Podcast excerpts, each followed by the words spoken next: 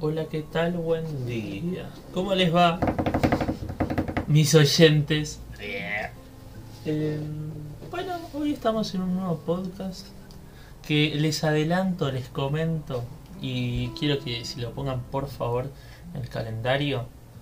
De ahora en adelante, todos los miércoles no van a ser los días que suba el podcast. Van a ser los viernes. ¿Mm? Viste como me tropecé, me levanté, metí el gol y, lo fui a festejar, ¿no? Es una cosa de. Bueno, antes de arrancar, eh, quiero agradecerles por estar acá, por escuchar. ¿m? Eh, desde ya si tienen algún tema que me quieran comentar, eh, bienvenido sea.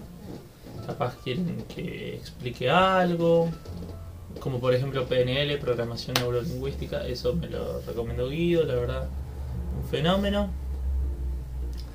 Y bueno, eh, hoy vamos a hablar acerca de, como leyeron en el título, Parménides, un tipo, tipo que es difícil, difícil de entenderlo porque a pesar del chabón ser bastante lógico y racional, al mismo tiempo es inentendible, es como, ¿qué es lo que quieres decir? Literal eso, like, what? Es- Ese me meto todo el tiempo.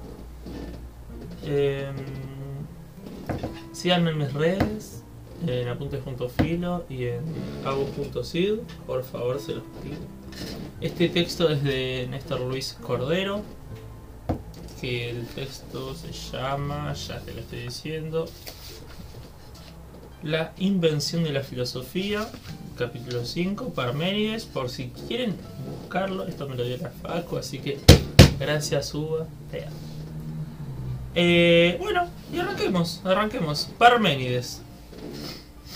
Parménides nació en el sur de Italia, no se sabe bien en qué años, pero bueno, es entre mm, 530 y 515 más o menos, ¿no?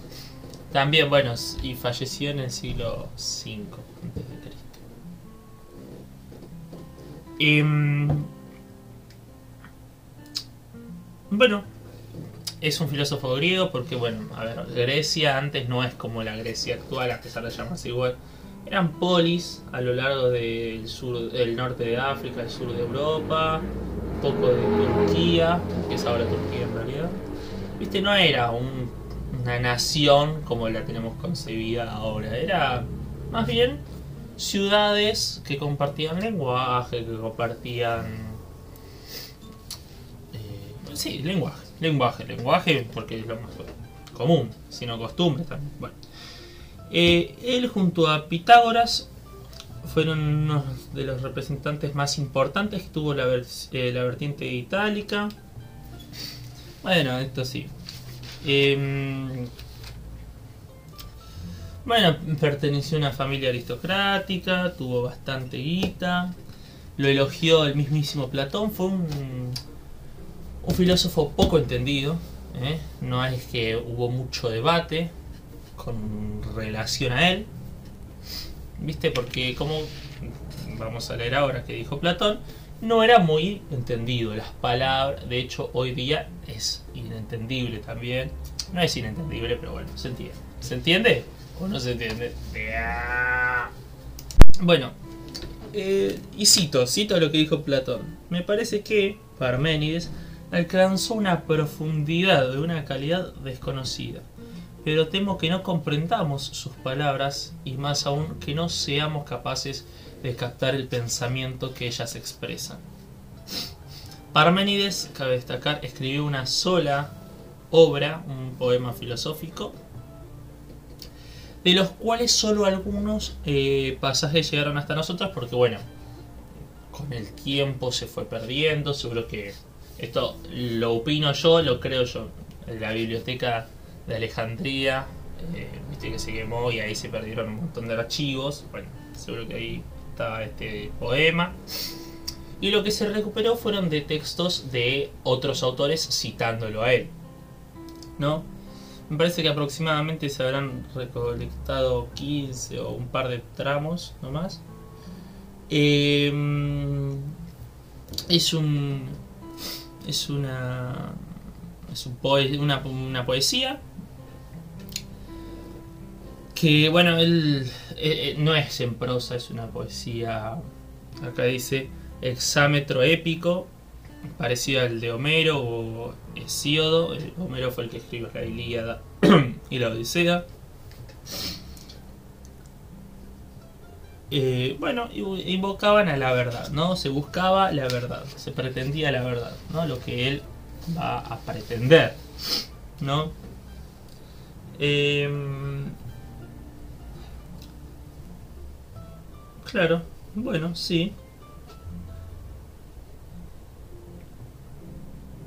Ah, algo que pasa, que es característico de él, que claro, antes la recolección con nosotros, con otros autores, era más sencilla, porque no tenía mm, como una cronología, no eran, o sea, tantas partes distribuidas, sino que más bien eran partes separadas sin ningún linaje temporal. Bueno, igual obviamente un montón sí, pero en general los filósofos no. En cambio, Parménides sí fue el primer filósofo que expresó sus ideas según un cierto método. No. Bueno, vamos directamente al pensamiento de Parménides. Estoy intentando de ir así, bien resumido, cortito y al pie. Bueno, em, pensemos que en ese momento los filósofos previos a Parménides eh, suponían que existía una realidad y que el filósofo debía explicar. ¿no? En cambio, Parménides parte de una, de una etapa previa.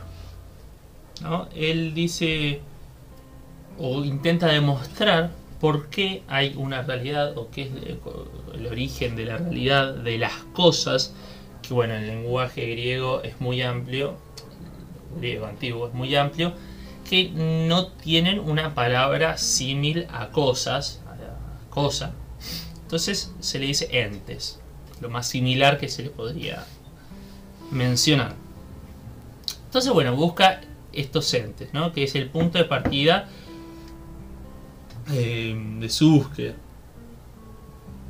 ¿No? Que va a caracterizar desde entonces a su filosofía. ¿Y qué va a ser? El ser. Bueno, justo, para la redundancia.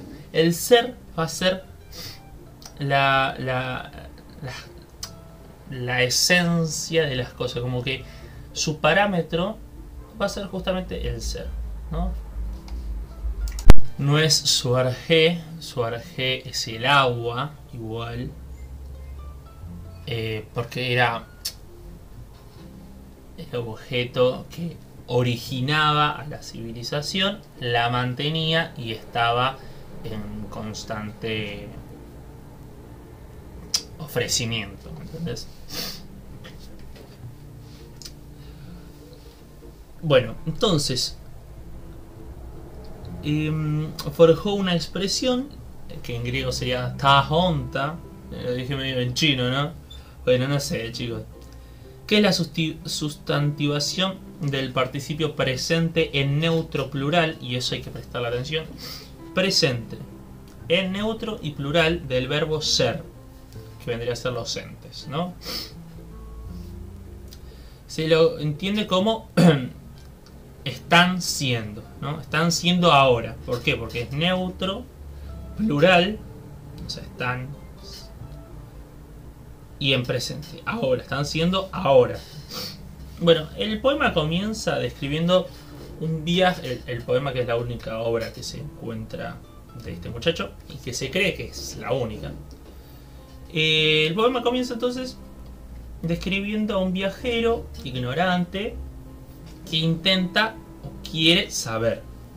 Entonces busca un maestro. Este maestro va a ser una diosa, la cual amistosamente acepta, eh, bueno, enseñarle y le dicta un curso de filosofía. ¿no? Básicamente en el curso hay una suerte de conocer la realidad y lo que se dice, lo que se opina, ¿no? Hay dos caminos. La alternativa fundamental que por sencillez vamos a llamarle primer axioma y el otro el segundo. O sea, el primer axioma va a ser eh, la realidad, ¿no? la verdad. Eh, ¿Qué va a ser? Bueno, el contenido verdadero y el que se considera necesario. En cambio, el otro axioma va a ser, van a ser las opiniones y se va a mostrar como un callejón sin salida o un círculo vicioso, ¿no? Bueno, entonces el primer axioma, ah, bueno, ¿qué es un axioma, no? Un axioma es algo que es tan claro que no necesita explicaciones, algo una tautología, un, algo evidente.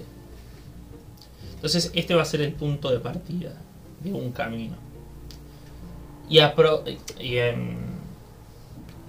a continuación, perdón, va a proponer la negación del axioma, que será el fundamento del círculo vicioso, o sea, la otra alternativa. ¿no? Entonces, uno positivo, que es la verdad, y otro negativo, que son las opiniones. Hasta ahí vamos bien. Pero entonces el primer axioma va a ser, eh, bueno,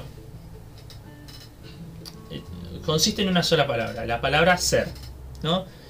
Que se lo traduciría como es, pero em, también podría traducirse como, bueno, ser obviamente, y existir, ¿no? Ser y existir, o estar presente.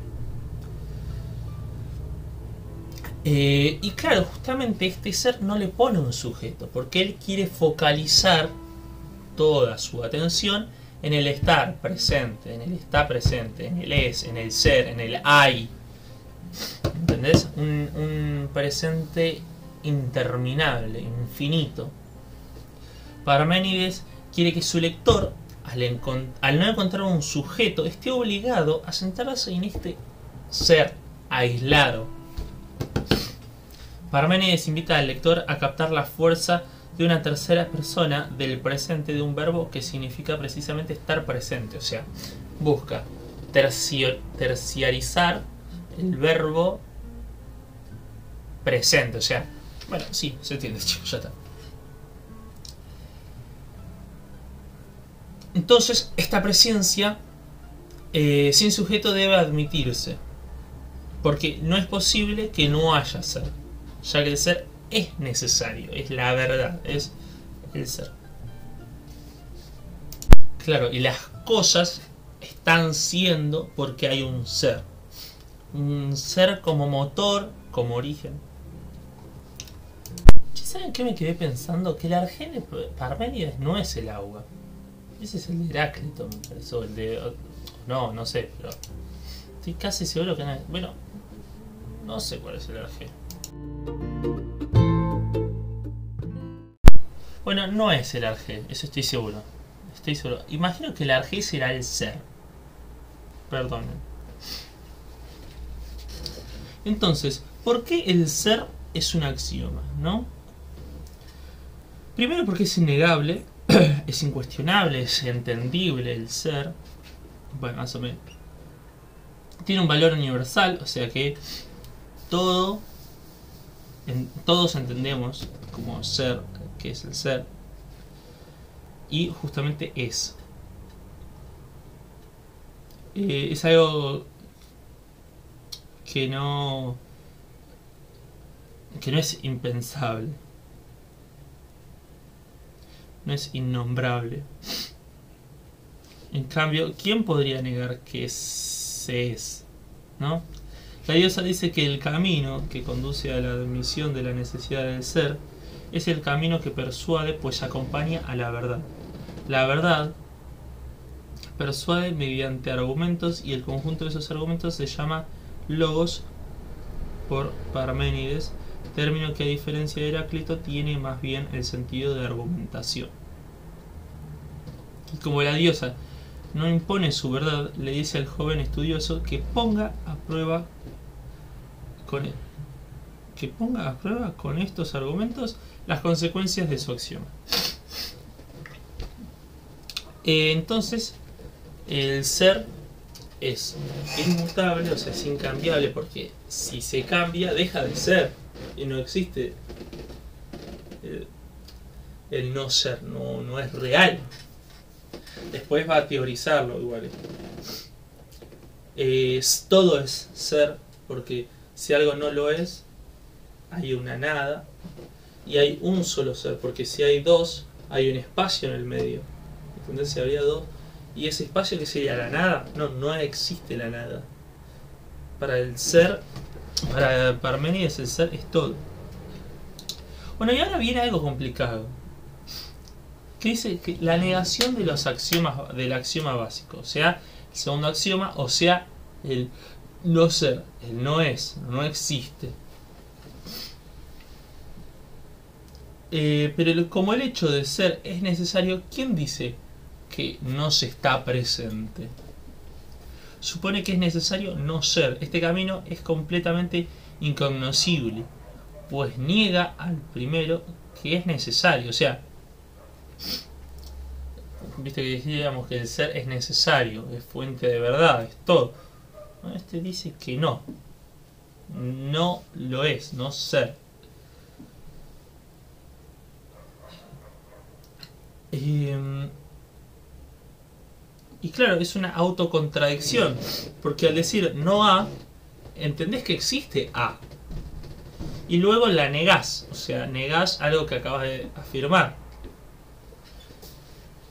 Eh, y bueno, quienes siguen este segundo axioma son víctimas de opiniones, que se caracterizan por una mezcla del ser y del no ser.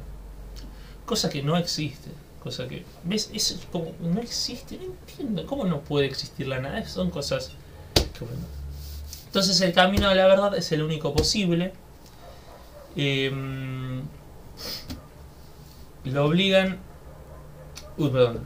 Eh, los primeros signos se deducen del carácter necesario del hecho de ser, que lo obligan a ser inengendrado e incorruptible. La nada no existe porque es impensable. o sea, no podés pensar en nada. El hecho de ser es homogéneo e inalterable, único y completo. No le hace falta nada. No hay varios seres, o sea, no hay varios hechos de ser, mejor dicho. Hay varios entes, que son cosas que poseen ser. O sea, esto es ser, esto es ser, son el mismo ser, es un único ser. ¿Se entiende?